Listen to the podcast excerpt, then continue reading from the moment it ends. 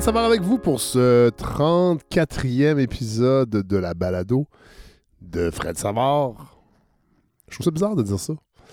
La balado de Fred Savard, c'est moi. Alors, euh, oh oui, épisode euh, très particulier. Évidemment, ça s'entendra peut-être pas à l'oreille, mais euh, dans sa genèse, je peux vous dire que c'était un épisode particulier. C'est l'épisode au Nouveau-Brunswick.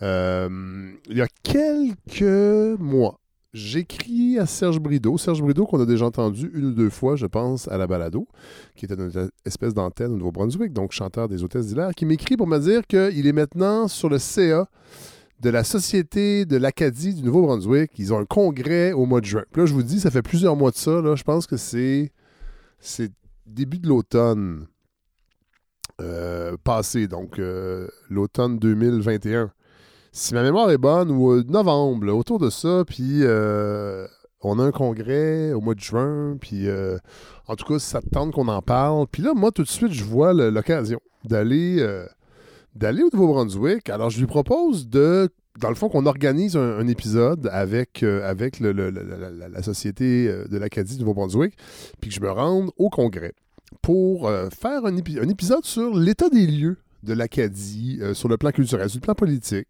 Je lance des perches comme ça. Finalement, ça fonctionne. Mais Serge est bien occupé, il est en train de finir le nouvel album des Hôtesses d'Hilaire, donc il, me, relaie à une autre personne, Eric Dow, que je salue, euh, qui lui est très, très, très impliqué dans l'organisation euh, du congrès. Puis là, je sens plus les semaines avancent, que je suis pas certain qu'il comprend, en tout cas qu'on comprend là-bas ce que j'ai envie de faire, puis qu'est-ce que je vais aller faire là-bas. Alors, euh, on écrit à on s'écrit un peu, mais finalement, on arrête de s'écrire. Puis là, ben, je commence à trouver que le mois de juin s'en vient vite. Puis là, il faut que j'organise ça. Faut que je sache où je vais coucher. Puis, euh, tu sais, bon, c'est une sortie. Il faut quand même l'organiser. Qui va être autour de la table? Euh, euh, de quoi on va parler? Fait que là, j'écris à Serge. j'ai pas de réponse. Puis là, j'écris à l'autre gars, Eric, Eric Dow. J'ai pas de réponse. Puis là, à un moment donné, je, fais un ultimatum un petit peu dans un courriel, presque passif-agressif pour, pour dire Hey, là, je m'en viens dans 10 jours. Puis je, je courant de rien, là. Euh, que se passe-t-il? Alors, euh, ben, finalement, euh, ils me réécrivent. Puis là, c'est beau. ouais, excuse-moi, on est bien dans le jus. désolé, malentendu. Oui, on est bien content. alors, voici les invités. Alors, il m'envoie trois noms d'invités que je connais pas. Alors là, je demande à Kevin, Kevin Berger-Soucy, qui est le, recherchiste cette année de la balado, qui, je lui demande de me donner un coup de main. Peux-tu me faire une bio de ces gens-là? Puis, tu sais, on essaie d'organiser le contenu. Puis, tu sais, je connais pas l'Acadie. Mon, seul, mes seules connaissances de l'Acadie, c'est le film de Pierre Perrault et de Michel Brault, L'Acadie, l'Acadie, euh, sorti en 70, euh, sur les événements de l'Université de Moncton en 68, et puis le réveil acadien, tout ça. Bon. Euh, finalement, deux jours avant de partir, donc c'est la semaine dernière, les invités changent. On m'écrit pour me dire Ouais, finalement, ça va être ces trois-là. Alors, bon, on essaie de se préparer, on part. Euh, j'amène. Euh, ma blonde est de la partie, évidemment, parce que l'envie de, de, parce que c'est le fun, faire ces sorties-là avec, avec Miville aussi, qui est très, très smooth en auto, bien que ce voyage-là était un petit peu moins smooth que la Côte-Nord. C'était quand même intense, puis il était malade un peu, puis on, était tous malades, un peu, espèce de laryngite. C'est ça, c'était bizarre. Et on arrive là-bas, puis là, c'est pas encore clair qu'est-ce qu'on qu'est-ce qu'on s'en va faire là? Et là, finalement, je comprends. Là, on couche à Batters, mais le, congrès est à Beresford, mais qui est, là, je sais pas s'il faut dire Beresford ou Beresford. Finalement, c'est Beresford, qui est à tout près, à 3 minutes.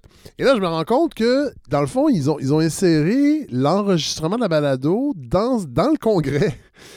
C'est un moment, c'est comme un panel avec, avec des gens euh, qui, m'avait indiqué qui allait être là, tout ça. Bon, mais là, je me rends compte que j'ai juste une heure à peu près. Euh, ça va être web diffusé pour les membres du, de, la société euh, de l'Acadie qui peuvent pas être là. Puis là, je suis comme, hey, wow, là, moi, je, je vais enregistrer surtout un épisode pour mon podcast. Bon, finalement, on extirpe ça. C'est tôt le matin. J'ai mal dormi la veille parce que Miville n'était pas du monde à cause de, à cause de sa, son espèce de virus laryngite qui nous avait passé. Finalement, on a réussi à faire un épisode qui, je crois, va vous plaire. Moi, en tout cas, ça a été un gros coup de cœur. Évidemment, je devrais y retourner. Là, je vous le dis, on n'a pas le temps, eu le temps d'approfondir tout, toute la richesse et tout ce qui se passe en Acadie euh, sur le plan politique, sur le plan culturel. Euh, on a évidemment fait un survol de la situation politique du Nouveau-Brunswick qui a été élu en 2020. C'est quoi, quoi un peu la géographie du politique euh, actuellement? L'histoire aussi euh, de, de- ce qui s'est passé en Acadie, des grands moments, la loi 88 sur les langues officielles, euh, le, le- le mandat de Louis Robichaud. dans les années 60, qui est un premier ministre francophone qui a vraiment fait énormément pour l'Acadie, mais en même temps, il y a beaucoup de bémols, il est arrivé d'autres événements politiques. Et autour de la table, vous allez entendre, entre autres, Louise Blanchard, Roger Ouellette et euh, Sue Duguay, euh, jeunes militants. De toute façon, on va les, je vais les représenter. Là. Euh, mais faites juste vous remettre. Imaginez, on est un, un- un- un- samedi matin dans un hôtel d'une petite ville. Hô- Hôtel très kitsch, mais magnifique en même temps, mais tu sais, des années 60. Là. Un palier en. Des, petits pavillons collés un côté des autres, une piscine creusée, salle de conférence, euh, mais magnifique, mais années 60 en même temps. J'avais vraiment l'impression dans une bulle spatio-temporelle. Alors, un public de congressistes, mais on parle de 25 personnes, c'est, pas, pas un congrès de 2000 personnes, mais une, foule attentive. Euh, vraiment, ça a été une super expérience. Puis je voulais juste bien l'introduire avant de vous, euh, présenter la discussion. Mais bon, tu par exemple, on parle pas des Autochtones, la situation des Autochtones. Euh, évidemment, la, la- trame narrative a changé par rapport à l'histoire, comment les Acadiens se voient eux-mêmes par rapport aux Autochtones. On, va- devoir euh, y revenir, mais j'ai déjà lancé des pistes avec des gens qui étaient là-bas pour qu'on refasse des épisodes, pour qu'on approfondisse l'Acadie, cette dimension euh, politique, euh, culturelle de la francophonie, de la franco... Là, je, fais une pause. Après ça, de la francophonie canadienne. Vraiment, euh, ça a été un grand, grand, grand coup de cœur. Alors, j'espère que vous allez apprécier. Je ne vais pas parler trop longtemps. Et d'ailleurs, je vais revenir deux fois dans, dans cet épisode-là parce que j'avais pas d'extrait en main. Et là, sur le coup, je disais, il faut que je diffuse, entre autres, euh, un extrait de l'Acadie l'Acadie. On, va le faire au courant de l'épisode. J'espère que vous allez je- J'ai tellement de plaisir à aller sur la route. Je sais qu'il y a peut-être des gens qui s'ennuient euh, des fois des épisodes plus réguliers, mais je peux vous dire que j'ai vraiment du plaisir à aller sur la route. Puis c'est quelque chose que je suis en train de développer aussi, d'avoir les bons réflexes, de...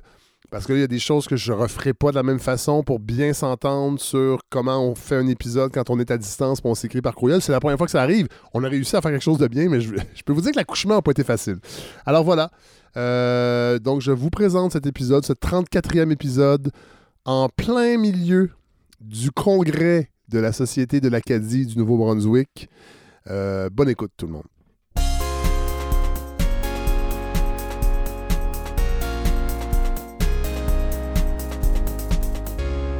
Euh, moi, je veux vraiment que les gens qui écoutent le podcast, qui sont pour la grande majorité pas des Acadiens, comprennent ce qui se passe présentement, euh, les enjeux, les choses qui sont cool, les choses qui sont moins cool. J'aimerais ça qu'éventuellement aussi on fasse des parallèles avec ce qui se passe au Québec parce que on le sait avec le gouvernement de la CAQ, on, réactive les vieux réflexes nationalistes canadiens-français que moi je trouve personnellement déprimant, euh, de jouer sur euh, la, la peur de l'immigration. Je sais que c'est pas le même contexte, mais j'aimerais ça en discuter avec vous parce que je vous dis, je connais pas l'Acadie. Fait que c'est ça, c'est comme les Russes en 72. Je suis venu ici pour apprendre. Fait qu'on va commencer avec les- je vais commencer avec la plus jeune, Sue euh, Duguay. Bonjour. Bonjour. Alors, il là, on m'a dit, quand je suis arrivé ici, on m'a dit il faut absolument qu'elle soit dans ton épisode, Fred. C'est une euh, étoile montante euh, du militantisme acadien. Est-ce que, bon, je sais que je vous mets de la pression. Vous êtes étudiante? Oui, euh, en droit? Exact. Qu'est-ce que vous faites aussi dans la vie? Alors, euh, je travaille à l'Association des juristes pour l'instant, mais sinon, Ouais. je dirais que je suis euh, une, euh, une membre très active du réseau associatif francophone Ouais. au Nouveau-Brunswick, au niveau national. On dirait, c'est quand on s'implique, il y a des années qui sont un peu plus moins occupées que Ouais. d'autres. Là. là, je suis un peu dans un dip qu'on appelle. Ah ouais, là, moins, là, on est dans un creux. là. Ouais, ouais, mais, mais bon, je suis ici, puis je suis membre du CA de la Société de l'Acadie du Nouveau-Brunswick. Ouais. Ben, merci d'être là. On va, on- on- de toute façon, on va, on, va, on va éclaircir aussi. On parlait de la société. Euh, Roger Wallet, bonjour. Bonjour. Euh, vous, vous avez un parcours. euh, vous avez un gros CV. Ben, je suis vieux. Bon, j'aurais, pas dit ça. C'est l'âge.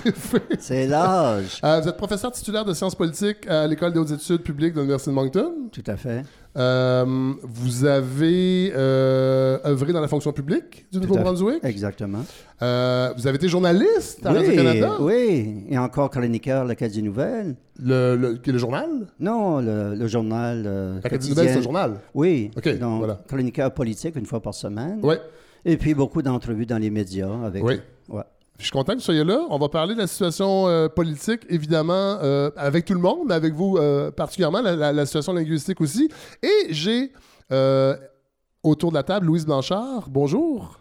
Bonjour. Ça va bien? Très, très bien. Euh, vous êtes conseillère municipale pour la ville de Caraquette? Oui. Maire adjointe. Maire adjointe? Mairesse adjointe. Mairesse. Je ne sais plus ce que c'est. Ah, là. mairesse. Euh, militante de longue date pour les droits des Acadiens euh, et des francophones. Là, ouais, c'est ça. Dans ma bibli- Est-ce qu'il y a une différence entre un Acadien et un francophone? Pardon? Est-ce qu'il y a une différence entre un Acadien puis un francophone au Ben- Nouveau-Brunswick? Ben, nous, on se dit acadien. Euh, certains se disent francophone, mais je- OK.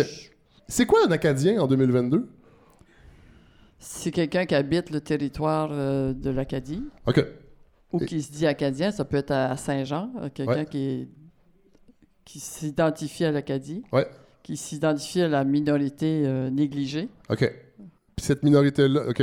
Euh, cette minorité-là, en fait, je, je veux juste savoir, je veux juste comprendre, c'est essentiellement territorial ou ça peut être dans l'esprit? Est-ce qu'il y a des Acadiens ailleurs qu'au Nouveau-Brunswick, par exemple? Moi, je, je- je vous mets en situation, c'est qu'avec le podcast, je suis allé sur la Côte-Nord euh, il y a un mois. Euh, j'ai rencontré Guy Côté, l'historien qui habite à Havre-Saint-Pierre et qui parlait en fait du peuplement de la Côte-Nord, qui disait que ça vient beaucoup des îles de la Madeleine, qui eux-mêmes venaient d'Acadie. Euh, quand on va à Havre-Saint-Pierre, il y a plein, plein, plein de drapeaux acadiens. Les gens se disent des Caïens. Est-ce que ça, c'est aussi, ça fait partie de l'Acadie ou c'est hors du territoire de l'Acadie? Ben, ça, c'est une question qui est, qui est compliquée dans, dans le sens que Mais à la moi, balado, on adore les questions compliquées. C'est pour ben, ça que je commence avec ça. c'est qu'on va en parler plus tard parce que moi, je pense que l'Acadie n'existe pas vraiment dans le sens au niveau de territoire. OK. Puis c'est ça que moi, je revendique un territoire parce que l'Acadie, elle est où, là? Ouais. Euh, oui, c'est ça, dans les régions Ouais. francophones surtout. Mais pour moi, l'Acadie devrait exister en tant que territoire Ouais. Avec vous avez- un gouvernement. Vous avez milité pour ça à une autre époque dans un- dans- au Parti acadien? Oui, c'est ça, mais je vais faire l'historique. Oui, on va parler là. tantôt du Parti Ouais, acadien parce que c'est vraiment fascinant. Là, ça. présentement, parce que là, les gens se disent, coudonc, qu'est-ce qu'il fait au Nouveau-Brunswick? Là, présentement, on est dans le congrès de la Société de l'Acadie du Nouveau-Brunswick. On, peut on pourrait peut-être brosser une historique de la Société de l'Acadie qui a été créée au début des années 70? C'était pour défendre évidemment les, les droits linguistiques, mais ça, c'est subventionné par euh, le fédéral. Oui. Heureusement que le fédéral nous, nous donne des sous parce que le provincial, à tous les niveaux, euh, nous donne pratiquement des miettes. Ah ouais, hein? Ben oui. Ils sont pas gentils au pro provincial? Attendez, je vais sortir mon document Situation politique actuelle. Parlons de la situation politique actuelle. Là, je rappelle que les gens qui écoutent le podcast, là, je, sais que je vais dire des énormités devant vous qui connaissez tout ça, mais les, auditeurs, les auditrices de la balado sont très. La plupart habitent à Montréal. Ça, j'aimerais ça qu'on sorte de Montréal, mais il y en a partout. J'en ai en France, j'en ai en Afrique. Donc, si on voulait faire un topo de la situation actuelle politique au Nouveau-Brunswick, euh, le- le premier ministre Blaine Higgs a été élu en 2020. Mais élu la première fois minoritaire en 2018. Oui, voilà, c'est pas son premier mandat. Exactement. Deuxième mandat. Deuxième mandat, donc c'est euh, du Parti progressiste conservateur. Oui. Et là, le- les liens, je dirais historiques, peut-être pas historiques, mais les liens entre le- les, les Acadiens et le Parti progressiste conservateur, est-ce que ça s'est bien passé? Ben, ça, historiquement ou... Oui, c'est une question euh, intéressante, on pourra en discuter, mais essentiellement, là, là. au Nouveau-Brunswick, il y a deux grands partis politiques sur le plan historique. Oui. Le Parti progressiste conservateur et le Parti libéral. Oui. Donc, un bipartiste, le mode de scrutin favorise ce genre de, de choses-là. Et traditionnellement, les francophones et les Acadiens se sont retrouvés surtout dans le Parti libéral et à l'inverse. Donc, euh, et je dis les, les Acadiens, les francophones, je dirais les catholiques, parce qu'au Nouveau-Brunswick, on a quand même euh, beaucoup d'Irlandais. Oui. Euh, beaucoup d'Irlandais se sont, font- se sont liés avec les Acadiens. Beaucoup d'Acadiens ont des noms irlandais. Donc, c'est assez intéressant ce mélange dû à la religion. Donc, les catholiques euh, irlandais, euh, acadiens, francophones, surtout dans le Parti libéral, et à l'inverse, les anglo-protestants dans le Parti progressiste conservateur. Ça, c'est la donne historique. Mais évidemment, il y a des événements dans l'histoire. J'ai un petit peu des, des- des- des courbes ici. Et on montre qu'il y a eu une tentative au début des années 80 du Parti progressiste conservateur de, faire des liens avec euh, les francophones. Richard Hadfield, on en a parlé dans l'histoire, c'est quelqu'un de très connu, un premier ministre. Euh, beaucoup dans la controverse à l'époque. Ah oui? Pourquoi? Oui, bah, je sais pas. La reine fait une visite au Nouveau-Brunswick, elle est à Moncton. Euh, Monsieur Hadfield prend l'avion du gouvernement pour de Fédération à Moncton. La GRC trouve du pot dans ses bagages. Ah oui, ça, ok. ça, ça avait fait jaser à l'époque. Il était assez avant-gardiste. Ok, ok. Oui. Euh, une voiture Bricklin aussi futuriste. Ah oui? Oui, euh, qui a été. La seule euh, voiture canadienne. oui, et qui a été un échec monumental, Oui, mais voilà. encore des gens. euh, Pire que la manique, Parce que. à, à- circule à en cause du fédéral. Ah! Oui, C'est le peut-être, qui pas embarqué.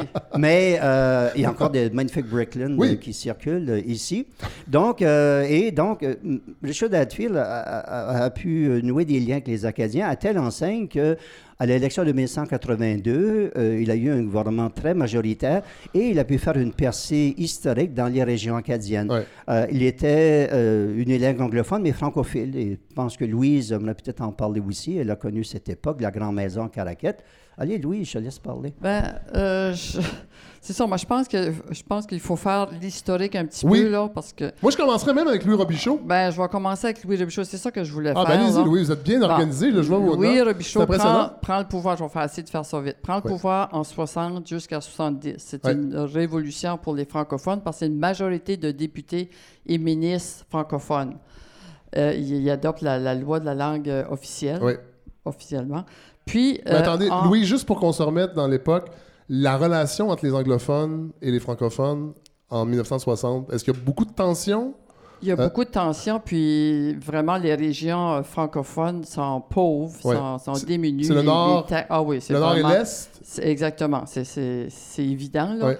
Donc, euh, Louis Robichaud fait beaucoup de projets pro- de progrès pour les, les Acadiens. Ouais. Comment il a été élu? Ben, D'après ce que je- j'ai entendu l'histoire, c'est l'ordre de Jacques Cartier, la patente par en dessous, qui a dit ben, OK, on s'organise une fois pour toutes, là, puis on prend le pouvoir. Puis ça marchait. Ça, des- Parce la- que les Anglais ont leur organisation aussi. Oui. Fait nous autres, on avait le droit de l'avoir. Oui.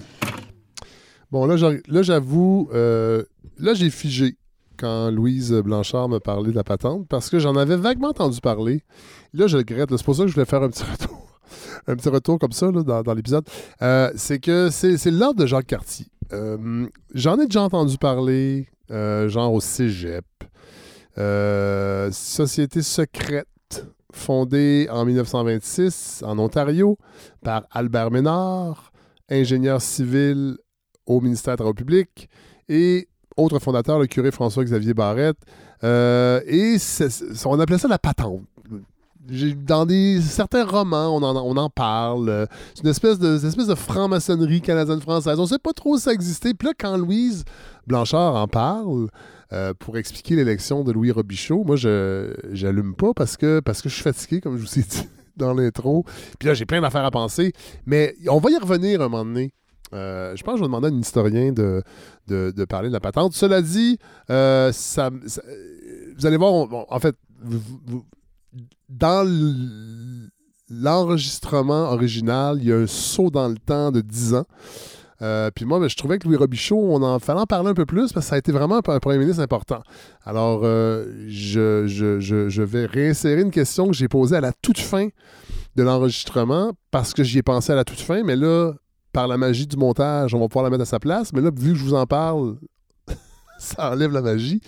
Mais je trouvais qu'il y avait des parallèles à faire entre Louis Robichaud et tout ce qu'il a fait et la Révolution tranquille au Québec. Moi, je veux savoir, euh, est-ce que euh, Louis Robichaud, on peut, on peut parler d'une sorte de révolution tranquille pour le Nouveau-Brunswick? Dans le, dans le genre de, Je sais que vous avez, vous avez sûrement pas appelé ça comme ça, mais je regardais ce qu'il a fait Euh, on a l'impression, puis c'est les mêmes époques. Est-ce qu'on peut parler d'une révolution tranquille? Euh, Néo-brunswickoise? Tout à fait. C'est une révolution tranquille. Et, et Louis Robichaud, il faut savoir, il étudiait à l'Université Laval. Oui, avec le père euh, Lévesque. Avec le père Lévesque. Il était très, très lié avec Jean de Sage. Donc, Oui. c'est une même génération. Ah oui, OK. Euh, donc, euh, oui, on peut parler de révolution tranquille parce que euh, Louis euh, Robichaud a, a fait en sorte que le Nouveau-Brunswick se, se modernise, arrive dans le 20e siècle. Puis, par après, en 70, Hatfield prend le pouvoir avec seulement quelques députés francophones, dont Jean-Maurice Simard, qui n'était pas tellement connu des Acadiens du Nord-Est, Oui. mais il était, il était élu au Nord-Ouest.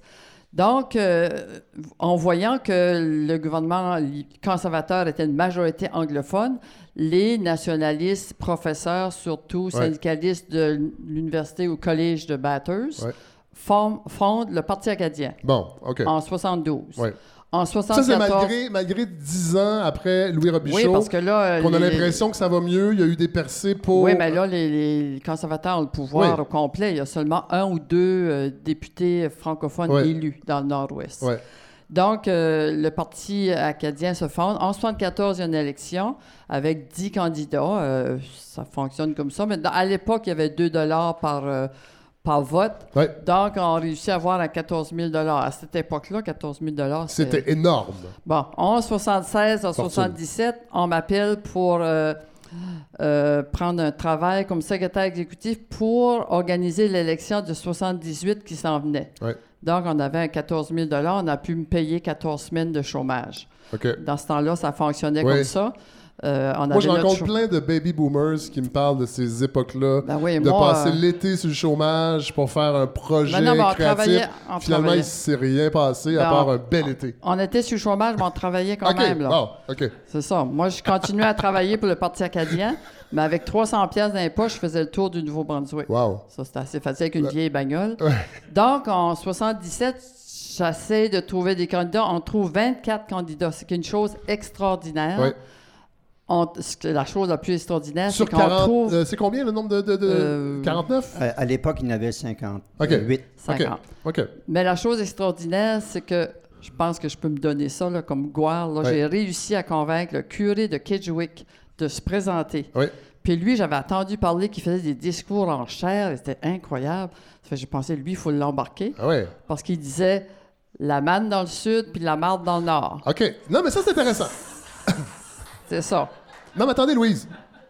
Ça, c'est intéressant parce que là, je vais faire des parallèles avec le Québec que je connais mieux. Mais... Attends, il faut que je continue l'histoire. non, mais je parler du clergé à l'époque. Donc, le, Ah, le clergé, oui. oui, le, le clergé, est-ce que, est-ce que les non, mais membres lui du clergé était- vous appuyaient ou lui, c'était une exception? oui, le clergé, oui. euh, oui, plusieurs euh, curés nous, OK. Appuyez vos revendications. Bon, donc lui, il se présente, on fait une élection, mais là, on décide de créer l'option de la province acadienne. C'est Oui. la première fois là, que ça, ça sortait publiquement. Vous êtes Une comme des séparatistes. Non, non, non, on veut rentrer dans la Confédération.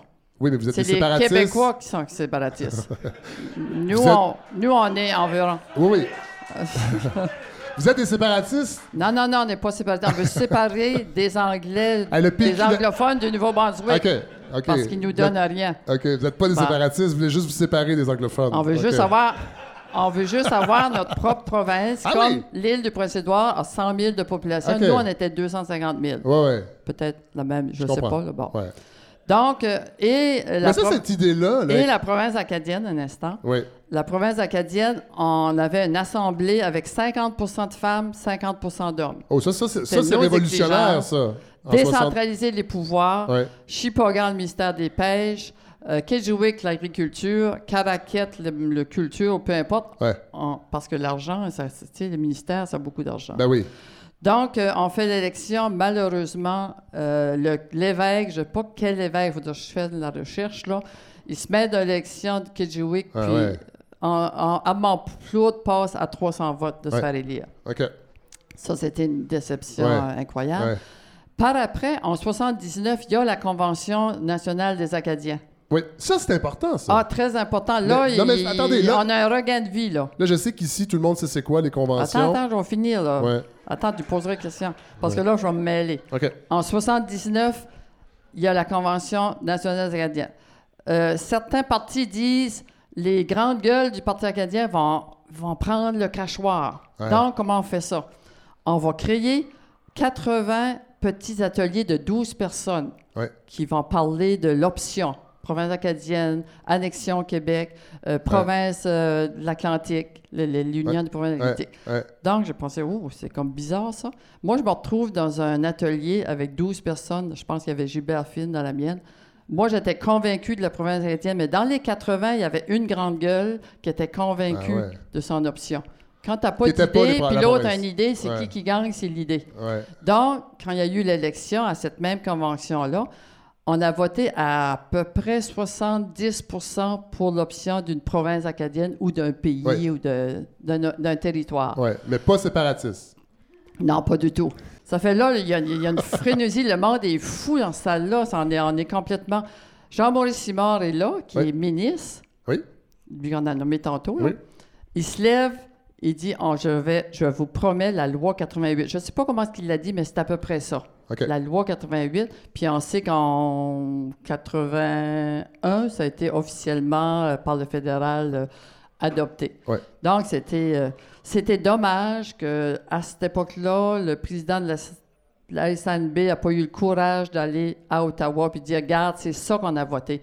Il s'est caché sous le comptoir, je ne sais pas où. Donc, ce que peur. dit, c'est là où une récupération Oui. euh, de- du nationaliste euh, Oui. parle de parti progressiste conservateur. Donc, euh, Richard Hadfield a été astucieux, est allé chercher un lieutenant francophone, Jean-Maurice Simard, donc euh, du Madawaska, était député de la région, originaire du Québec, la région de Rivière-Bleue. Et puis, il sera son ministre des Finances, euh, très puissant. Donc, c'est lui qui va faire cette stratégie d'élection en 1982. On aura deux élections, finalement, deux campagnes électorales. Ça, c'est un, précédent. Donc, on est allé chercher une firme euh, euh, au Québec, euh, près du Parti québécois, pour mener des élections. C'est Jean-Maurice Simard qui, a- Ouais. qui a joué cette carte-là. Donc, pour une fois, on avait une campagne électorale qui n'était pas euh, traduite. En d'autres mots, on avait un message, on avait une campagne en français et on avait une campagne en anglais. C'est assez intéressant. Et, et c'est là où, grâce à cette stratégie de Jean-Maurice Simard, avec l'appui évidemment de son chef, euh, le premier ministre Hadfield, il y a eu cette grande victoire en 1982. Donc, une percée historique chez les francophones. Et comme l'a dit Louise, ben, en- en- les conservateurs ont dit, ben, il se passe quelque chose ici, il faut être à l'écoute des Acadiens. Parce que pourquoi il y a eu un parti acadien? C'est parce qu'on estimait que les libéraux prenaient les Acadiens un peu pour acquis. Ouais. Euh, ça bougeait pas trop de ce côté-là. Oui, Louis Robichaud a fait des choses remarquables, mais on trouvait que ça allait pas assez loin. Donc, il y avait des revendications ici, et à ce moment-là, ben, euh, Jean-Maurice Simon a dit, ben, on peut peut-être aller de ce côté-là et aller chez le, chercher le Mais- vote francophone, et avec succès. Donc, en 81, euh, l'Assemblée législative a voté la loi 88 reconnaissant l'égalité des deux communautés linguistiques. Euh, les principes de cette loi ont été, ont été inclus dans la Constitution canadienne, dans la Charte en 1993 par les libéraux de Frank McKenna et les conservateurs de- du premier Mulroney. Donc, ça a été une avancée. C'était après l'échec du lac Meach, il faut Ouais, s'en rappeler. vrai. Ah oui, Donc, ça, a été, Dieu, ça a été euh, une avancée importante pour les Acadiens d'être reconnus dans la Constitution.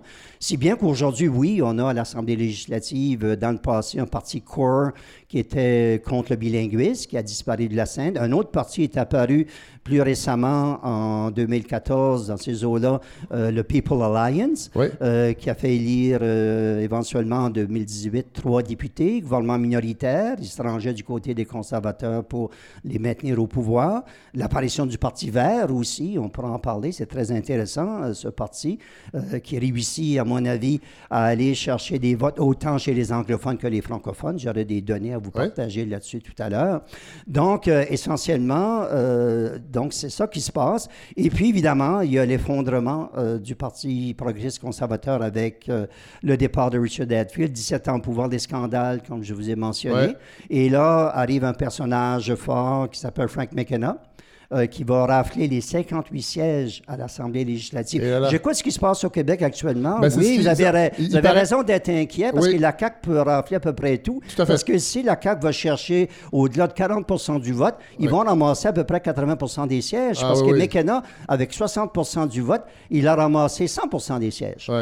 On serait dû pour une réforme du mode de scrutin. Moi, je trouve. Ben, écoutez, euh, j'écoute ça. En 1976, c'était la promesse forte du Parti québécois. En 68, c'était. Oui, mais en 1976, Dans- ils prennent le pouvoir. Ouais. Il y a la commission Byrne, je connais bien le sujet, Ouais. qui recommande de changer le mode de scrutin. Ouais. Et le Parti québécois se trouve très confortable avec le mode de scrutin. Évidemment. Ça lui permet, de, en 1978, par exemple, de prendre le pouvoir avec moins de votes que les libéraux, mais plus de sièges. Et on connaît la CAQ, la promesse De M. Legault de changer le mode de scrutin. Il n'a pas respecté cette promesse. On pourrait parler, de monsieur, on pourrait parler de M. Justin Trudeau Oui. aussi.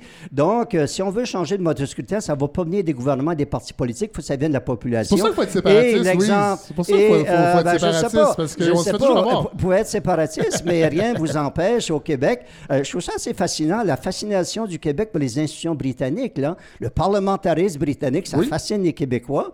Euh, on va à l'Assemblée nationale, au- au- au- à- au- à- à la Chambre rouge, à l'ancien conseil législatif, c'est une chambre magnifique. Donc, il y a un attachement euh, profond euh, du Québec au mode de scrutin hérité de la. Grande-Bretagne. Puis je comprends pas pourquoi on ne veut pas le changer. Mais Ro- Roger Ouellet, oui.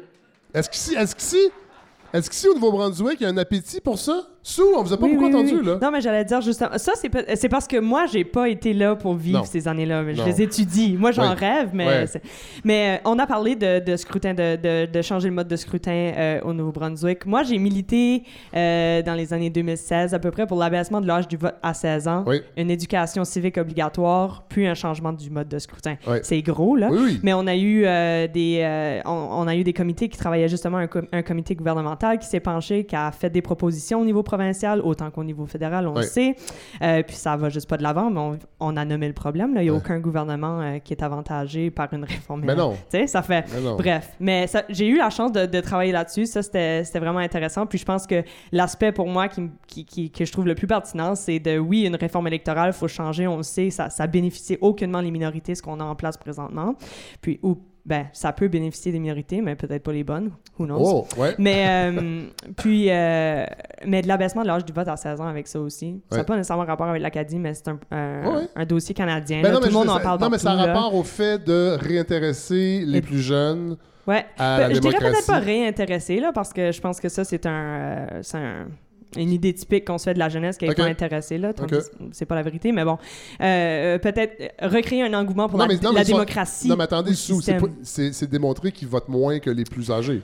Oui, ah, ben... Ça je veut pas dire que voter, c'est la seule façon de s'intéresser. Mais c'est pour Oui. ça que je dis ça. C'est pour ça que j'aime Oui. pas l'expression euh, pas intéressé à la Non, politique je parce que c'est pas vrai. Peut-être Ouais. est-ce que le vote le représente pas, mais il y a certainement il y a une activité politique qui se fait au niveau de la jeunesse. Puis comme toute génération, on crée notre propre façon de, Oui. D'être actif. Tout à fait. Créer des partis politiques, euh, créer des mouvements, ça Ouais. dépend, mais ouais. Ouais. Mais Louise, je veux revenir à la- la- la- le Parti acadien. Euh, cette idée-là de, de former un territoire dans la population acadienne, est-ce, que- ça ralliait beaucoup de gens ou parce qu'on sait là, les, les- les trucs souvent révolutionnaires qui par la suite sont démontrés qui étaient bénéfiques pour la majorité. Quand on les, on, on les met de l'avant, ces idées-là, souvent, il y a des gens qui ne voient pas les bénéfices et qui vont s'y opposer. Euh, est-ce, que, est-ce que ça ralliait beaucoup de gens ou c'était un, c'était un truc de néo-nationalisme? Mais je pense qu'à l'époque, c'est c'est sûr que c'était euh, avant-gardiste. Ouais. Peut-être les gens trouvaient ça utopique même, Ouais, là, ouais. euh, la province acadienne, parce qu'on a un petit problème à Miramichi, Chatham. là, Qu'est-ce qu'on fait avec les autres? Là?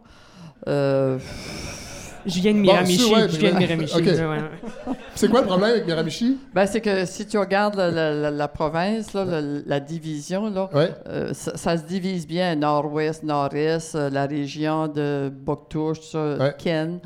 Des très, très belles régions Ah oui. là, aussi, là, magnifiques. là, C'est Ouais. c'est le paradis. Là. Ouais. Mais il y a une, petit- une petite région, puis je pense que c'était fait par- volontairement par les, les anglophones à l'époque aussi, de, de nous diviser. Ah ouais. Oui, il y a vraiment une division. Puis il y a une petite majorité euh, anglophone, mais ça se francise beaucoup. Moi, je remarque qu'à Chatham, Miramichi, j'ai un service en français incroyable, peut-être à cause de la région de Tracadie, Neguac, qui vont acheter. Puis il y a, il y a un respect. Les il y a gens de école. viennent Ça travailler à beaucoup. Oui, oui, Oui. ça change. Parlons de transfert, parce que je lisais, euh, là, il faut que je retrouve le nom de l'anthropologue. Il y a un anthropologue qui prétend, euh, je pense que c'est André Magard, que les transferts linguistiques sont négatifs présentement Euh, là, je regarde dessous parce que. Transfert linguistique, on veut dire euh, genre chiac, on, change le français ou. transfert linguistique inter- intergénérationnel devient négatif pour la première fois selon les données de Statistique Canada.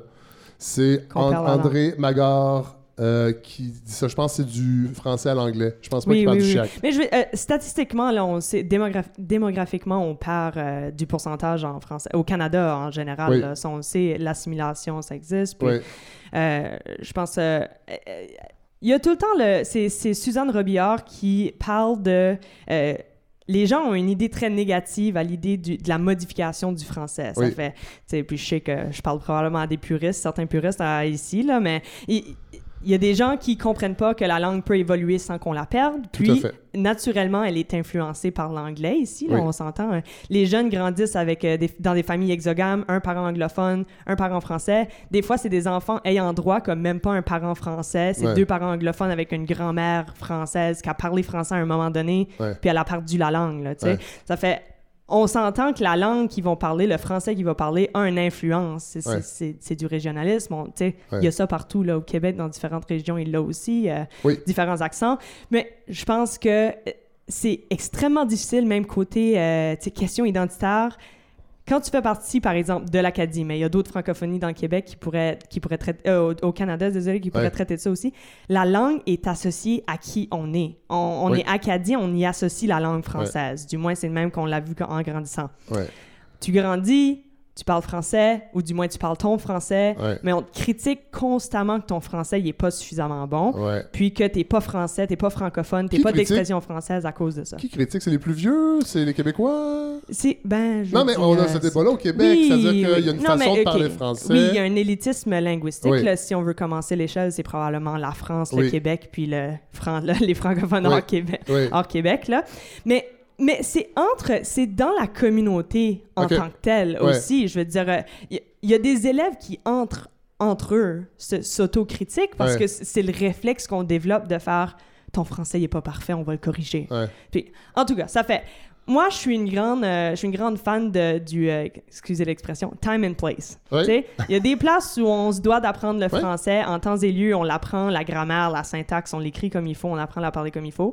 Mais quand on vient à traiter d'une ques- d'une question identitaire, Ouais. je pense que la pire chose qu'on peut faire, puis venant de Miramichi, je l'ai remarqué, parce que c'est une ville anglophone avec une petite communauté francophone. Mais la petite communauté francophone, elle a réussi à se bâtir une école française. Ouais. Euh, tu sais, elle, a des- elle a des églises au fil de l'histoire. Ça fait ça, ça a, comme, ça a eu de la force. Ouais, là. Puis ces jeunes-là, moi, j'ai vu des collègues de classe partir, arriver au secondaire, décoller pour des écoles anglaises. Parce qu'ils sont critiqués de façon permanente, qu'ils sont pas suffisamment français. Ah ouais. Puis ça, ça fait en sorte, au lieu d'accepter que quelqu'un a peut-être un français différent, Ouais. ben on le perd. Ouais. Puis ça prend cinq ans, puis il parle même plus français, il Ouais. s'identifie même plus comme francophone. Ouais. Puis je pense que ça, c'est la pire chose qu'on pourrait pas faire. Ouais. Ça fait... Peut-être ajouter Louise- aussi que Blanchard, a réussi à élire un maire francophone, M. Cormier, pendant Oui. deux ou trois mandats. Peut-être pour aller dans la même euh, Ouais. option, là, c'est faut pas oublier que dans les années 40-50, dans la région de Moncton, Oui. le pouvoir économique, la locomotive économique était anglaise. Les francophones n'avaient pas de pouvoir économique. Donc, pour avoir un travail, ils devaient parler. Puis moi, je l'ai compris quand j'étais à l'université. J'étais dans un restaurant, puis j'écoutais deux francophones. Je pensais que c'était deux anglais, mais quand Ah ouais. qui parlaient, le mot anglais était plus fort, puis le mot français plus. Parce Ah ouais. que eux, ils avaient été écrasés par le pouvoir Ouais. économique. Ouais. Maintenant, ce qui change, c'est l'art, c'est la musique, c'est les artistes acadiens comme Lisa Leblanc et Hébé qui chantent les radios hôtes- les radio, hôtesses d'hilaire. les hôtesses d'hilaire. Parce que Serge Brideau est dans la Ben, salle. Eux, ils viennent. Ils sont viennent- bizarres, eux autres, par Non, exemple. ben non, les autres, ils viennent du Nord, c'est une autre, une autre mais- affaire. Mais ils sont bizarres. Non, ils sont pas bizarres, ils sont, ils sont non. rafraîchissants. Sont. On va dire rafraîchissants. Ouais, oui. Donc, Serge, euh, Serge est très rafraîchissant. Donc, les jeunes qui écoutent euh, Lisa Leblanc, puis le- le- bon, là, mais ils sont fiers de, de- Ça veut pas dire qu'ils vont pas corriger. Nous, à Caraquette, quand j'étais jeune, tous nos, nos- nos mots de, de, de voiture, le char, le Ouais. bumper, le wiper, le, le tire, c'était tout anglais. Là, maintenant, pourquoi je dis pneu, Ouais. essuie-glace, je sais pas Vous dites vraiment essuie-glace? Oui, on s'est corrigé tranquillement. Ouais. Mais ça va être la même chose pour les régions euh, qui sont à prédominance Mais anglaise. que, là, je, là, je, je vais, je dis- je vais peut-être dire une énormité, mais est-ce qu'il y a un piège à cantonner l'acadianité dans la culture? Parce que je pense que c'est Joseph Yvon Thériault qui a déjà dit ça, qui lui avait peur qu'on folklorise, dans le fond, euh, l'acadianité et que... Puis moi, je me rappelle, dans les années 70, Zachary Richard, toute l'invasion euh, de, des artistes acadiens au Québec, même, je pense au Bye Bye, en 1976, il avait fait un long sketch pour dire que les Acadiens venaient envahir les, les salles de spectacle à Montréal parce qu'ils étaient partout. Euh, je pense même qu'on va, aller en écouter un extrait. Écoutez-moi, je vais monter en haut parler au capitaine de notre bateau, Zachary Richard. Il va nous dire à quel moment on pourra apercevoir la silhouette de la place des arts ou du rideau vert. Ouh! Jeannette, vous pouviez en point faire chanson? Vous voyez en point que je travaille en de bien pour la viande, c'est pas Excuse-moi, la sagouine, mais ne perds pas courage. Que ferais-tu si je te disais qu'un jour, tu laverais peut-être les planches du rideau vert? Ah, je serais tellement contente, Pour ma maison, je m'engagerai en petite sagouine que ferait mon ménage. Capitaine Zachary! Capitaine Zachary! Qu'est-ce qu'il faut donner? Bon, parle pas si vite, je comprends bien. Qu'est-ce qui se pose à donner?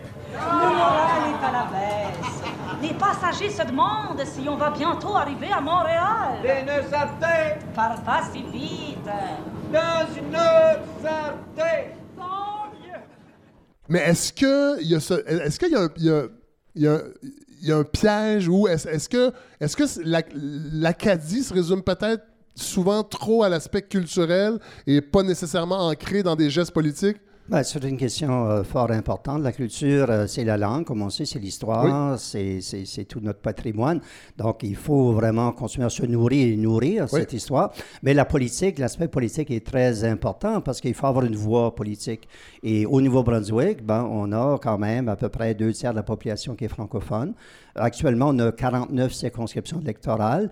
Il y en a 21 des 49 où il y a 25% et plus de Attendez, euh, excusez-moi, Roger, il y a deux tiers de la population est francophone non, non, un, tiers de la population est francophone.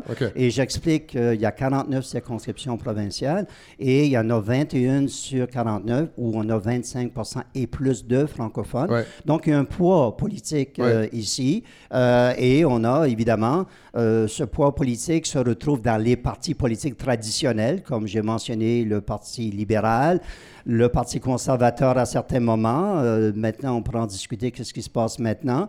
L'émergence des, partis, des tiers partis, le parti NPD, qui n'a jamais réussi vraiment à, aller, sauf au niveau fédéral, mais au niveau provincial, à avoir euh, un, s'ancrer dans les régions francophones. Euh, le Parti vert, c'est un parti progressiste plus récent. On a un député ici dans la salle. Ah Je ne veux pas faire sa promotion, Kevin Arsenault. Il peut faire très bien lui-même sa promotion. Ben, vous êtes bien parti. Euh, mais simplement, c'est important de le dire. J'ai une recherche ici que j'ai faite avec un collègue de l'Université de Moncton, Gabriel Arsenault, sur le vote euh, provincial de 1908 à 2020. Ah ouais? Et voir comment ça se passait.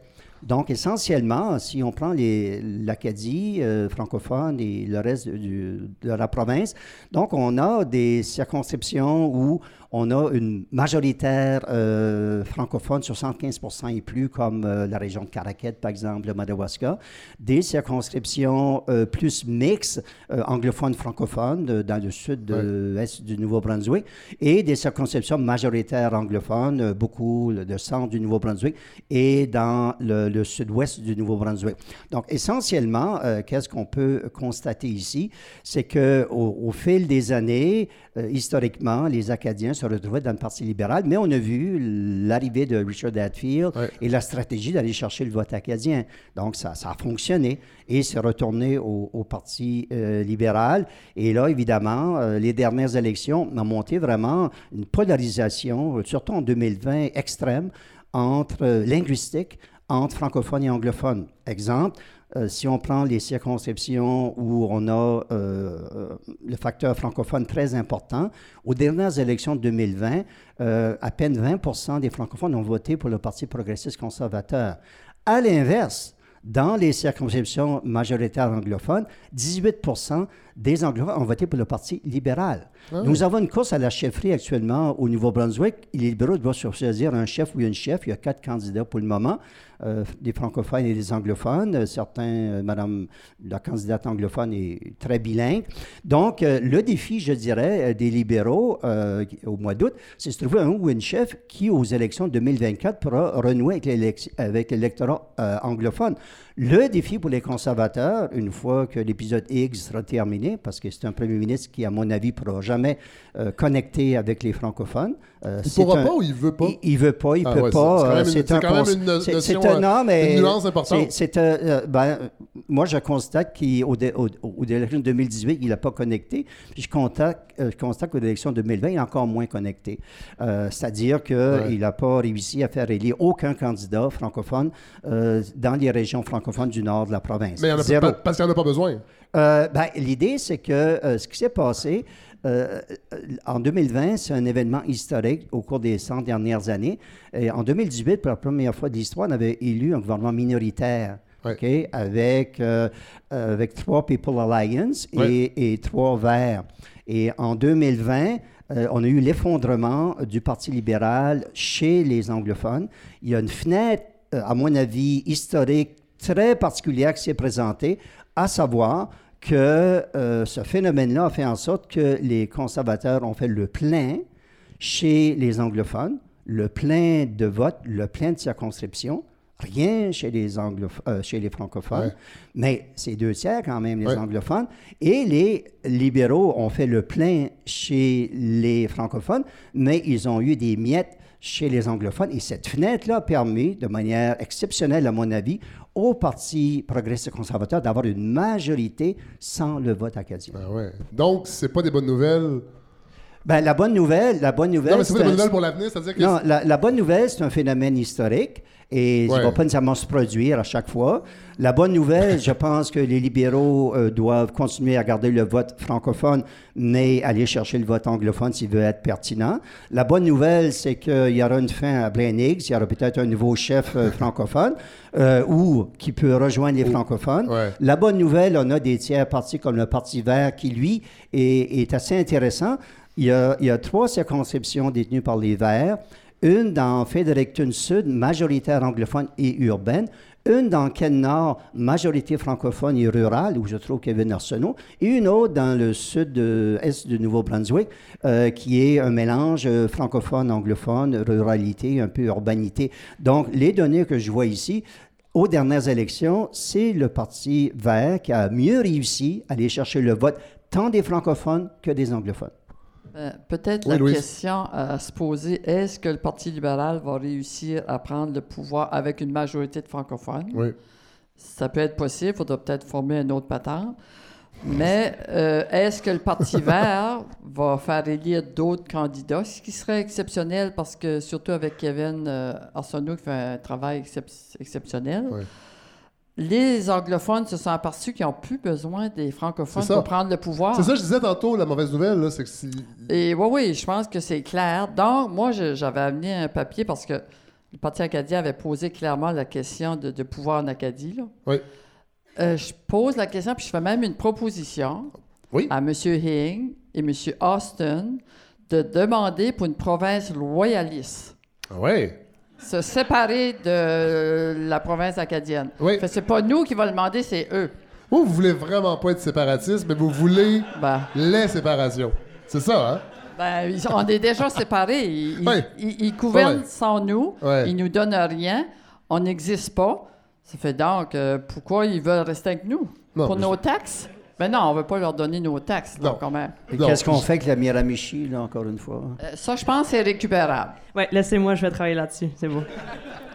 Euh, une annexion au Québec, euh, vous en avez parlé tantôt, ça a déjà été discuté, Ça, ça? euh, ceux qui suivent la série La Maison Bleue non, avec malheureusement, Guy, non. Guy Nadon, là, Ouais. ben ça s'en vient, là. C'est la- ils, ils proposent l'annexion au, au Québec. Mais on vous en- Qui vous- pourrait être Vous une l'avez mentionné tantôt, Oui, oui. ça a déjà été discuté, ça. Oui, oui, ça pourrait être une option. Vraiment, là, si on peut plus, on peut plus fonctionner, là, Ouais. comme présentement, Ça fait longtemps, Lou- Louise Blanchard, que vous êtes venue au Québec? oh, j'y vais régulièrement. OK. Ça vous tente, j'adore le ça vous Québec. tente de- de- d'être annexé?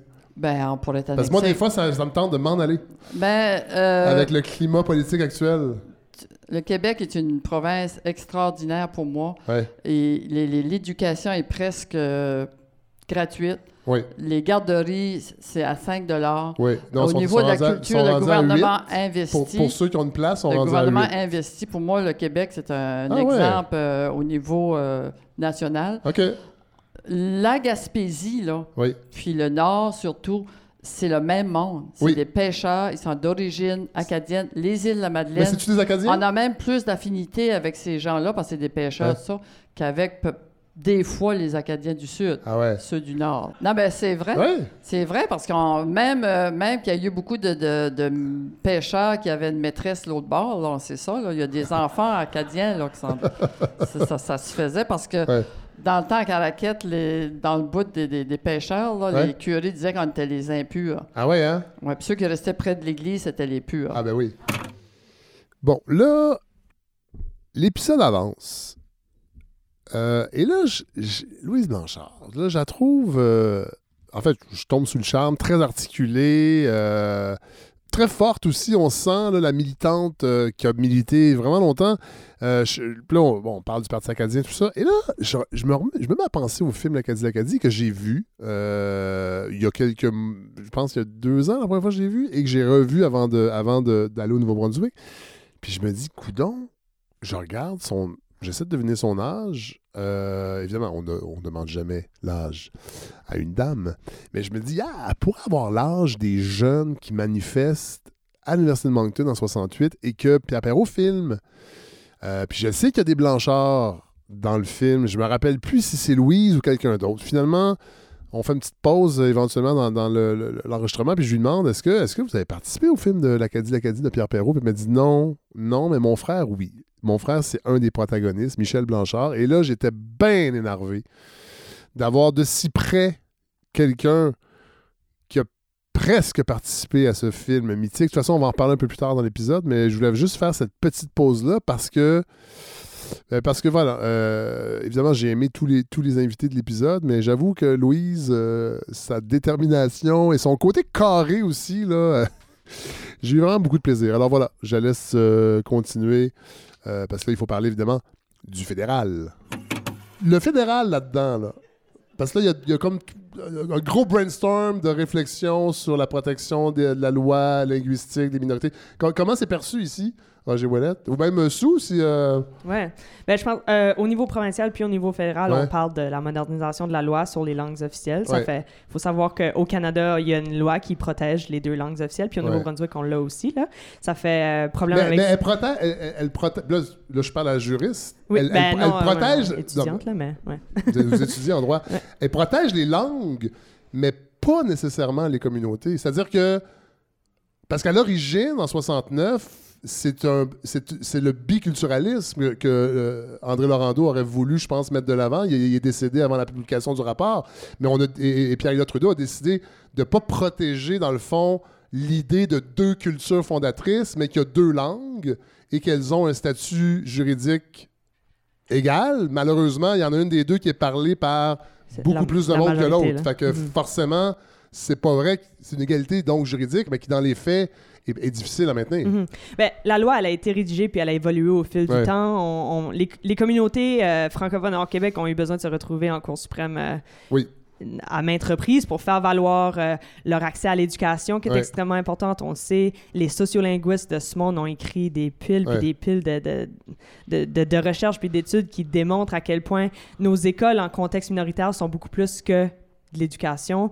Oui. Ça, ça rallie les communautés, puis tout ça, ça fait... Je veux dire, euh, c'est ça. Puis là, au fédéral, on, on- on traite de, de la modernisation de la loi. Ça fait des années qu'on Ouais. parle de ce projet-là. C'était pour le 50e. On est au-delà de ça. Mais euh, c'est ça.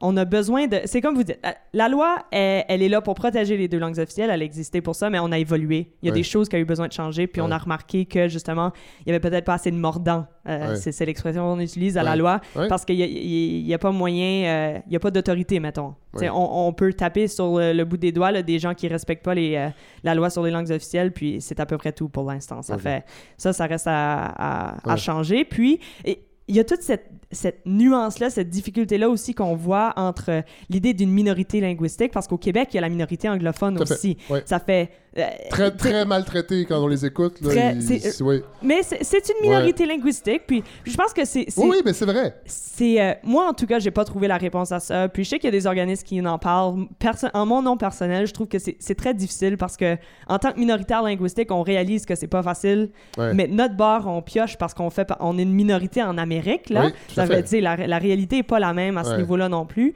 sans vouloir puis là de par les complexités de la loi puis de ce qu'on a comme poli- politique canadienne si on nie euh, les droits ou la nécessité, la- la nécess- les nécessités d'une certaine minorité, Ouais. ça nous tombe directement dessus aussi. Ouais. Puis là, le Québec, de par sa majorité, puis de par sa réalité à elle, parfois prend parole, puis nous blesse, nous, Ouais. hors Québec. Ouais, ça fait... ouais. Je pense que ça, il y a tellement... hein, ben. C'est pour ça que je l'étudie. on- Louise, faut oui, pas oublier que le bilinguisme, ça fonctionne d'un côté. tout à fait. C'est les Français qui parlent anglais. Oui. Et les Acadiens ont fait des gains extraordinaires euh, en éducation. On a Oui. eu la dualité en éducation. Oui. Maintenant, ce qu'on demande, c'est Ça la veut dire quoi la duali- dualité? Excusez-moi, Louise. dualité, c'est le ministère euh, francophone. Les Ouais. francophones mènent leur affaire en Ouais. éducation, puis Ouais. les Anglais mènent leur affaire. Ouais. Puis, on demande présentement euh, l'égalité, l'autonomie en santé, Oui, parce qu'ils ferment nos, nos hôpitaux comme, si c'était, euh, je sais pas moi, une, co- quantité négligeable, oui. euh, et maintenant, nous, on a un comité qui s'appelle Égalité Santé, avec son président qui est ici, là. Hubert Dupuis. Et Beaucoup- beaucoup on, de demande, ici, hein. on demande notre propre régie Oui, votée par la population Ouais. entièrement. pour que les on soins nomme- de santé Oui, puis on soient nomme notre adaptés aux président, besoins puis des on nomme communautés. notre, notre directeur. Là, présentement, c'est la ministre Shefford anglophone qui nomme notre directeur puis notre président. Donc, c'est... Et elle nomme certains euh, conseillers. Oui, Donc, on n'a pas euh, l'autonomie en éducation, en santé. En, éducation de l'homme, mais pas en santé. Donc, euh, on, on se bat en cours. Ouais. Euh, Ça nous coûte extrêmement cher. Euh, on n'a pas vraiment de pouvoir. Ouais. Puis là, on vient d'avoir M. Austin, puis on le savait, ça fait des années, nous, Égalité Santé, qu'on dit ils veulent une régie. Ça veut dire bilingue. Mais Ouais. quand c'est bilingue, c'est qui qui mène, qui qui parle, c'est les c'est Anglais. les Anglais. Il vient de demander une régie, là, ça, s'est fait. Ing a refusé, mais comment on l'entend? On ne sait pas. Êtes-vous fatigué des fois, Louise? Euh? Non, non, non, mais. Parce que on a, on- non, mais on a, euh, on a Sou qui a 22 ans. Je ne sais pas votre rapport à ces militants et ces militantes-là. Euh, J'imagine que non, mais les revendications ont changé aussi. Est-ce que. Puis là, je vais faire une comparaison avec le Québec, mais tu sais, c'est difficile de demander à des plus jeunes de s'émouvoir des luttes du passé. Euh, on peut pas, on peut pas toujours activer ces réflexes-là pour maintenir le, le feu sacré des plus jeunes. Euh, C'est ça, ça évolue d'une génération à l'autre. Puis je pense que ça, c'est peut-être. Je pense pas que c'est propre à l'Acadie, mais je pense qu'il y a quelque chose de magique par rapport à l'Acadie au niveau de. euh, tu sais, le Parti acadien, là, quand t'es jeune militant. Quand je- moi, jeune militante de 20 quelqu'un, là, tout de suite, là. Ouais. euh, C'est. C'est ce que tu rêves, ah, là, tu sais, c'est ce que tu penses. Si, c'est comme si j'aurais pu être en vie dans ces années-là, là, quand ça a eu lieu, tu sais. Ouais, ouais. Quand Armand Plourde a passé de, tu sais, de 300 votes, tu tu dis ça, c'est- de l'imaginable. Ou le documentaire L'Acadie, l'Acadie. Le, le- le- imagi- une gang de jeunes. Pour ceux et celles qui l'auraient pas écouté, moi j'espère que les gens qui nous écoutent vont Ah, aller faut, écouter le documentaire L'Acadie, l'Acadie. Moi, ça, je parle de Mais- Pierre Perrault, un épisode sur Ah, deux dans ce projet-là Ok, ici. parfait. J'en parle tout le temps. Les gens sont écœurés, mais je continue. Mais Pierre de, Perrault. De déposer une tête de cochon sur un perron d'un maire, Ouais. c'est fort comme Oui. symbole. Oui. Bon, évidemment, je ne l'avais pas en main lors de l'enregistrement, euh, le- le- l'extrait de l'Acadie l'Acadie. Il faut absolument voir ce film, chers amis, si vous ne l'avez pas vu encore. Je sais que je suis fatiguant avec Pierre Perrault, mais il faut voir ce film. Là, je vous ai préparé juste un, un petit florilège de certains passages. Le film dure près de deux heures, mais vraiment, vraiment, c'est un film à voir. Alors voilà, je- c'est rare que je fais ça. hein. Je, je- je pop. J'apparais dans un épisode. Mais bon, c'est un laboratoire, j'arrête pas de le dire, mais encore, on innove. Alors voilà, extrait de l'Acadie, l'Acadie, puis après ça, on poursuit l'épisode au Nouveau-Brunswick. C'était la déportation. C'était un mot qui voulait dire quelque chose. C'était presque comme le déluge. Pour nous autres, les jeunes, là, je te parle lorsque j'avais 12-13 ans. L'Acadie, mot disparu de la carte du monde, en dépit du retour des Acadiens sur la terre natale. C'est toute la même gamique, sauf que les Acadiens sont beaucoup plus assimilés que les Québécois, du moins ceux de Moncton. Et avant tout, je suis un Canadien. Canadien. La Canadien français ou anglais? Canadien français. Un Acadien ou, un Cana- ou Ca- ou Canadien? Est-ce que tu dis Acadien ou Canadien? Non, je dis tout le temps Canadien français. Bon, acadien. Mon pays, pour moi, c'est le lieu où je pourrais me développer en tant que francophone, où je pourrais développer ma personnalité propre. Le moment, je sens pas du tout que je peux le faire au Nouveau-Brunswick. Puis rien qu'un endroit où ce que je sens que je peux le faire, c'est au Québec. Ce qui préfère les Acadiens, c'est de, de- de faire, d'avoir de l'ouvrage, de pouvoir travailler, et pouvoir faire un salaire raisonnable, d'avoir une automobile, d'avoir un skidoo, et puis de pouvoir voyager d'habiller leurs enfants, de leur donner à manger. C'est ça qui les intéresse. La langue ne les intéresse pas tellement. La langue ne les intéresse pas tellement. Ces problèmes-là, ça, ça ne les préoccupe pas. Ne sont pas intéressés à ça. La seule chose qui sont intéressés, c'est comme je disais, c'est de, de pouvoir satisfaire leurs besoins matériels, et ensuite, deuxièmement, d'aller à la messe le dimanche. N'oubliez pas votre Acadie,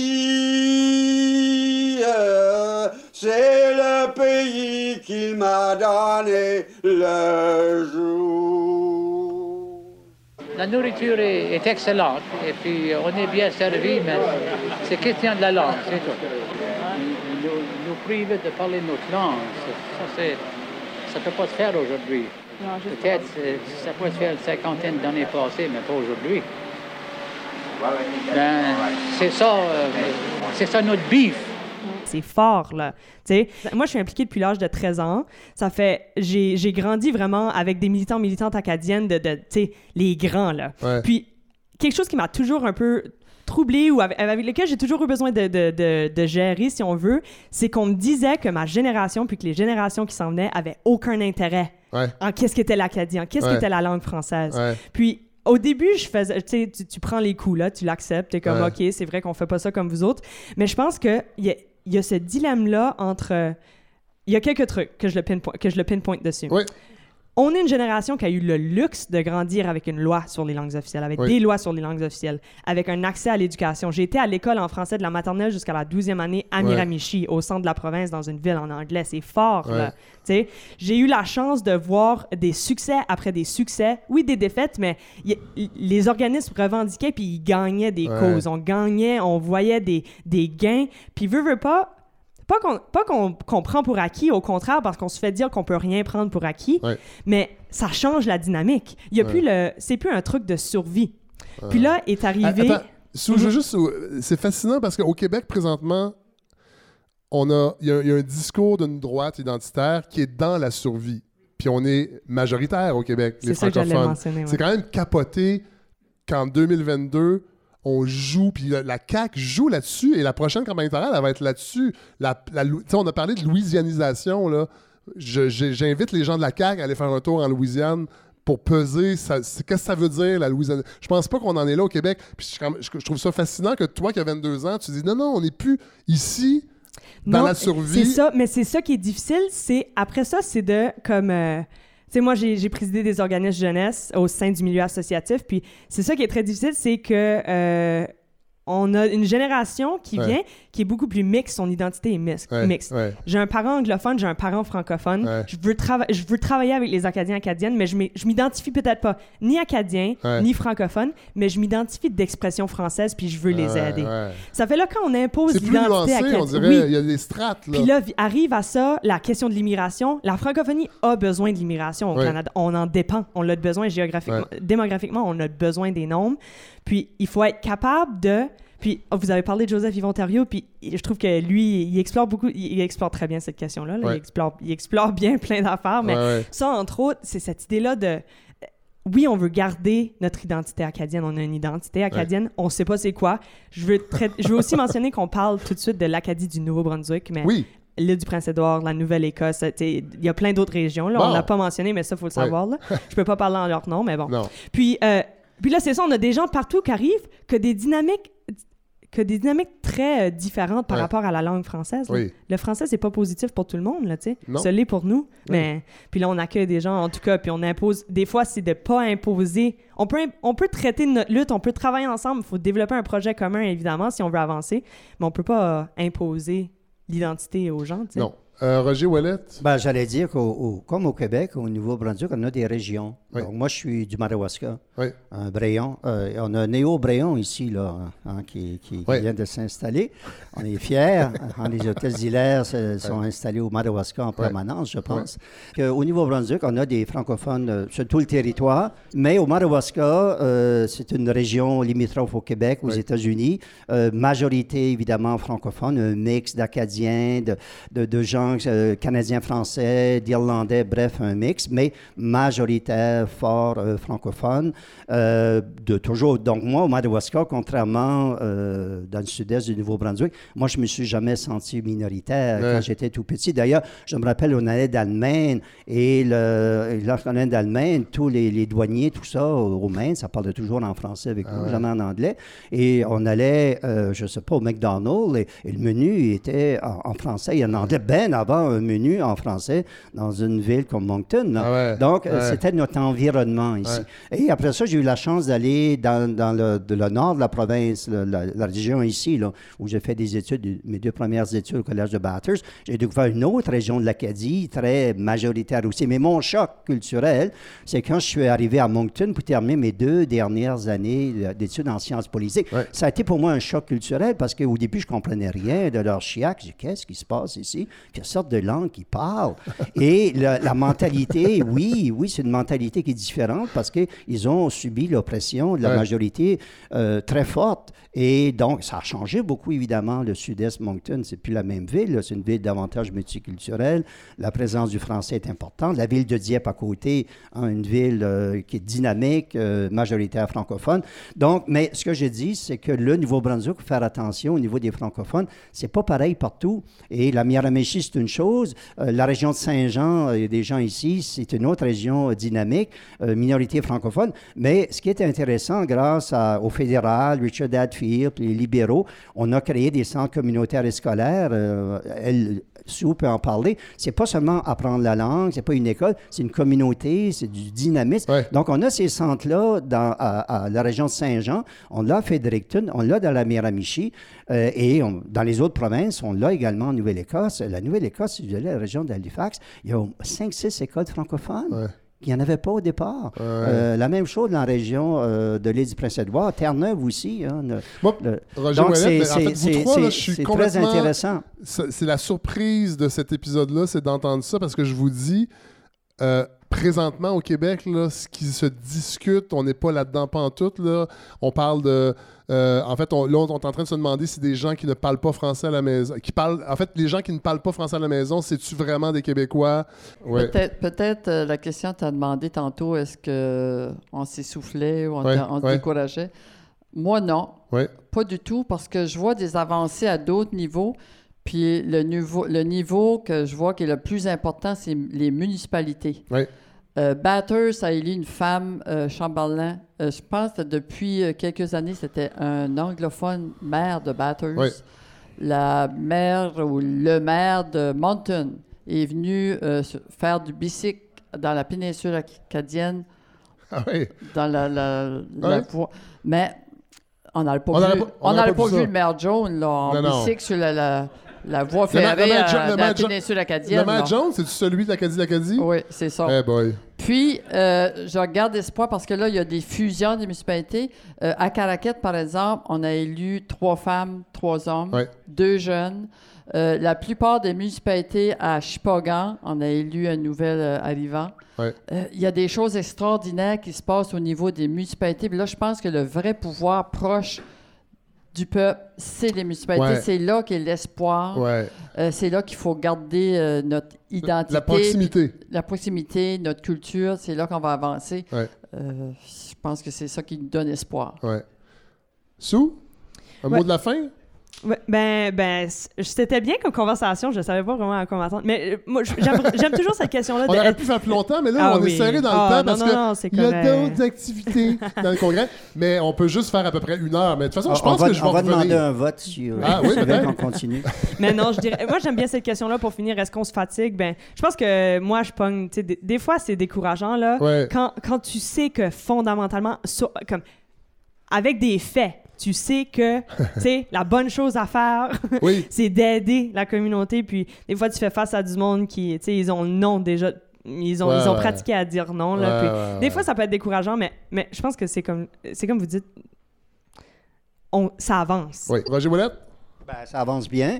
Et la réforme municipale, c'est la- l'actualité du jour. Donc, c'est une réforme qui- qui- qu'on attendait depuis 50 ans. Euh, c'est quand même un ministre francophone, M. Alain, euh, qui mène cette réforme-là.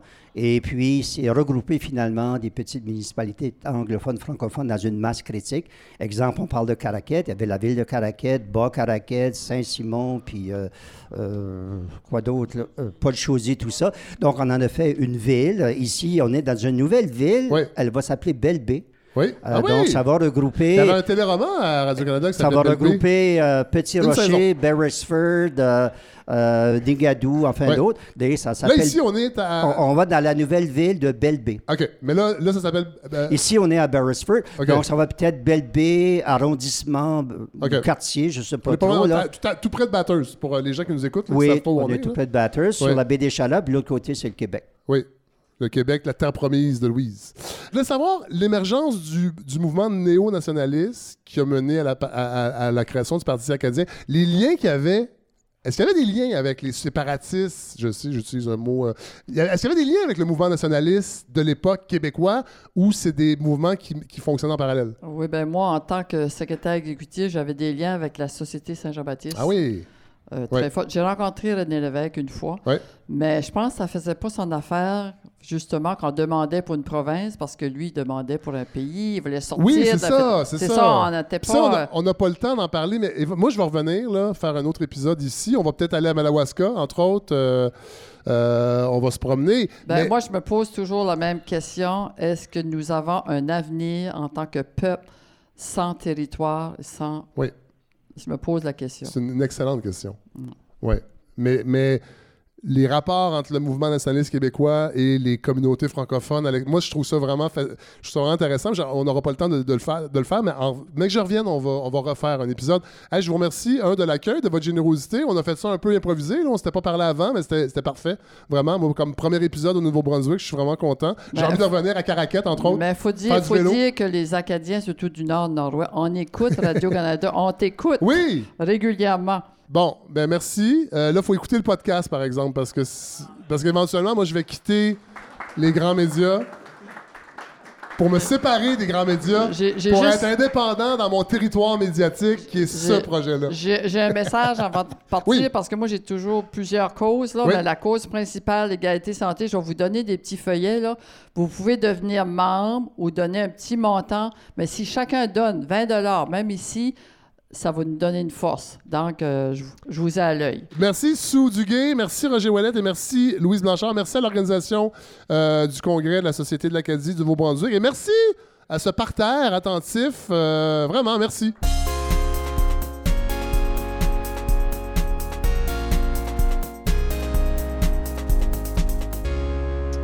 Alors voilà ce qui conclut ce 34e épisode de la balado. Euh, J'espère que ça vous a plu. J'ai vraiment eu beaucoup de plaisir euh, en Acadie, même si le, L'élaboration de tout ça n'a pas été facile, mais euh, je suis extrêmement satisfait du résultat. Je veux remercier Serge Brideau qui a eu la première idée de m'écrire pour me dire il y a un congrès, je fais partie d'une nouvelle gang, euh, la Société de l'Acadie du Nouveau-Brunswick. Merci à Eric Dow, ça n'a pas été facile de se comprendre, on a réussi à le faire et euh, ben, à faire cet épisode-là. Merci à Larry Dufresne, évidemment, qui, me, qui coproduit et qui co-réalise les épisodes avec moi. Merci à Kevin Berger aussi, recherchiste, euh, qui à la dernière minute euh, a réussi à se tourner sur un dissous, puis il m'a vraiment beaucoup, beaucoup aidé pour euh, l'aspect recherche, pour ben, faire un survol de l'histoire du Nouveau-Brunswick et de l'Acadie et de la situation politique actuelle. Vraiment, euh, merci, euh, Kevin. Euh, je veux remercier Communauto, évidemment, c'est le partenaire de la balado pour les déplacements hors de Montréal. J'ai pas publicité, j'en veux pas, mais je ne suis pas un puriste non plus. Puis je suis content que depuis le début de ce projet-là, j'avais un désir, vous le savez, de sortir de Montréal. Puis ben, Communauto, tout de suite, ont embarqué dans le projet pour me dire, regarde, on va, on va, vous on va t'offrir, dans le fond, les déplacements. Une voiture pour que tu puisses te rendre où tu veux pour enregistrer tes épisodes. Alors, je veux remercier vraiment Communauto d'être euh, partenaire de ce projet-là.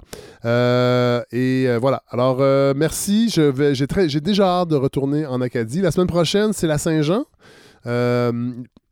J'allais dire c'est la fête nationale, mais moi je dis la Saint-Jean. De toute façon, vous allez comprendre parce que on va parler entre autres de toute la symbolique qui, euh, recouvre la Saint-Jean-Baptiste avec l'excellent essai paru l'an dernier de Geneviève Zubriski, qui est professeur, qui est sociologue de formation, professeur euh, au Michigan à l'université Ann Arbor, et qui a écrit un livre sur euh, ben, qui s'appelle Saint-Jean, Saint-Jean-Baptiste décapité, Euh, Jean-Baptiste décapité.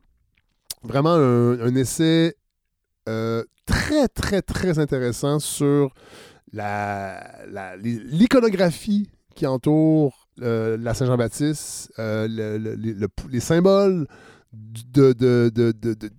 qui sont derrière la fête nationale. Vous allez voir. Je sais que je, l'explique mal, mais vous allez voir. Et je- il y aura une discussion également euh, avec euh, l'historien Éric Bédard et Mélika Abdelmoumen. Euh, qui est déjà venue à la balado et qui va venir nous présenter le nouveau numéro de Lettres québécoises. Puis on en a profité pour organiser, ça c'est une idée d'Éric Bédard, une discussion sur le documentaire de Francine Pelletier, La bataille pour l'âme du Québec. Et donc discussion qui va déborder le film pour parler de nationalisme, de la situation politique actuelle, de notre rapport euh, au mouvement indépendantiste. Euh, vous allez voir, c'est une, discussion comme on en a eu rarement à la balado, euh, où les, les idées se confrontent. Il y a un choc des idées même, mais qui se fait dans le respect. Euh, malgré une certaine fermeté, c'est une idée d'Éric Bédard que j'apprécie de plus en plus à la balado. Euh, Il y a des gens qui me reprochent de ne pas avoir assez de gens à droite. Euh, c'est dur d'en trouver, des gens euh, articulés qui ne sont pas caricaturales et qui ne tombent pas dans le jambonisme. Et, Éric Bédard est de ceux-là. Euh, donc, euh, il se dit pas vraiment à droite, il se dit conservateur, mais on va revenir avec lui sur ce positionnement-là, mais j'ai- j'aime bien euh, euh, Éric Bédard pour les, les deux fois où il est venu, puis je pense qu'il va revenir euh, plusieurs fois.